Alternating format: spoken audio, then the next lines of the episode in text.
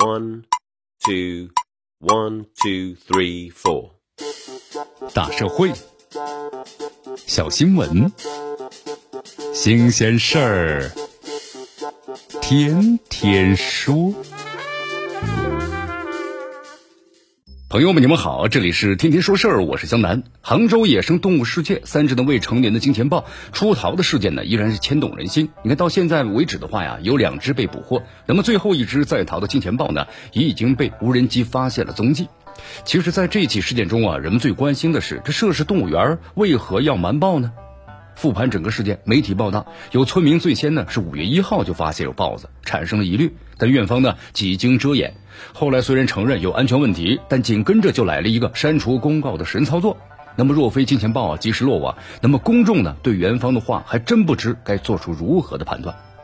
你看这涉事动物园啊，后方呢继续的辩称说，担心事件呢公布之后会引起大家的恐慌，也被很多人呢质疑为是无稽之谈。这官方证实，金钱豹出逃之后，很多目击证人和联防队员在搜寻行动中啊发挥了重要的作用，这无异于是在打脸这个园方。那么既然五月一号就有村民发现了金钱豹的身影，那为何涉事动物园八号才通报呢？有联防队员一语道破了天机。这动物园啊，之所以是缄口不言，是因为担心的影响五一小长假的门票收入。这看似呢好像是诛心之论呢，但也并非是毫无道理。值得注意的是，在豹子呢四处游走的时候，涉事动物园呢居然像没事人一样正常的开放营业，包括五月八号临时闭园之前，还有小学生在春游。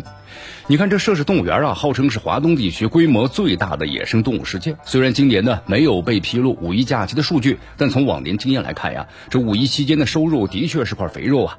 公开的报道会看到，二零一九年五一假期期间，那么这个动物园单日游客达到五万人，就算是去年遇上了疫情，也达到了每天呢一点二万人。再加上今年呢五一人们的出行需求是非常旺盛的，如果按照这个闭园来计算的话，那么给园方带来的损失是值得一算的。但是算来算去的话呢，这最终其实是一笔糊涂账啊，因为园方的失责和隐瞒，政府呢投入大量的人力物力和财力进行搜捕，由此造成的损失谁来承担呢？那万一造成了人员伤亡呢？还有可能涉嫌是违反了刑法中的重大责任事故罪。如果真的发生类似的情况，那就不仅仅是赚钱的问题了。因为这起出逃的事件，公众对于涉事动物园的管理水平和能力大打一个问号。这园方是否是因为呢贪图利而置公众安全于不顾？这些问题啊，无疑是值得呢一再的追问。遇事呢，先捂盖子，再三的扯谎逃避，这种的瞒报行为早已被证明是无效的，而且会延伸出次生的灾害。此事当中，有关部门已经控制了野生动物世界主要的负责人，这是符合公众的期待的。但只有让他们付出更为严厉的代价，才能够起到呢真正的警示作用。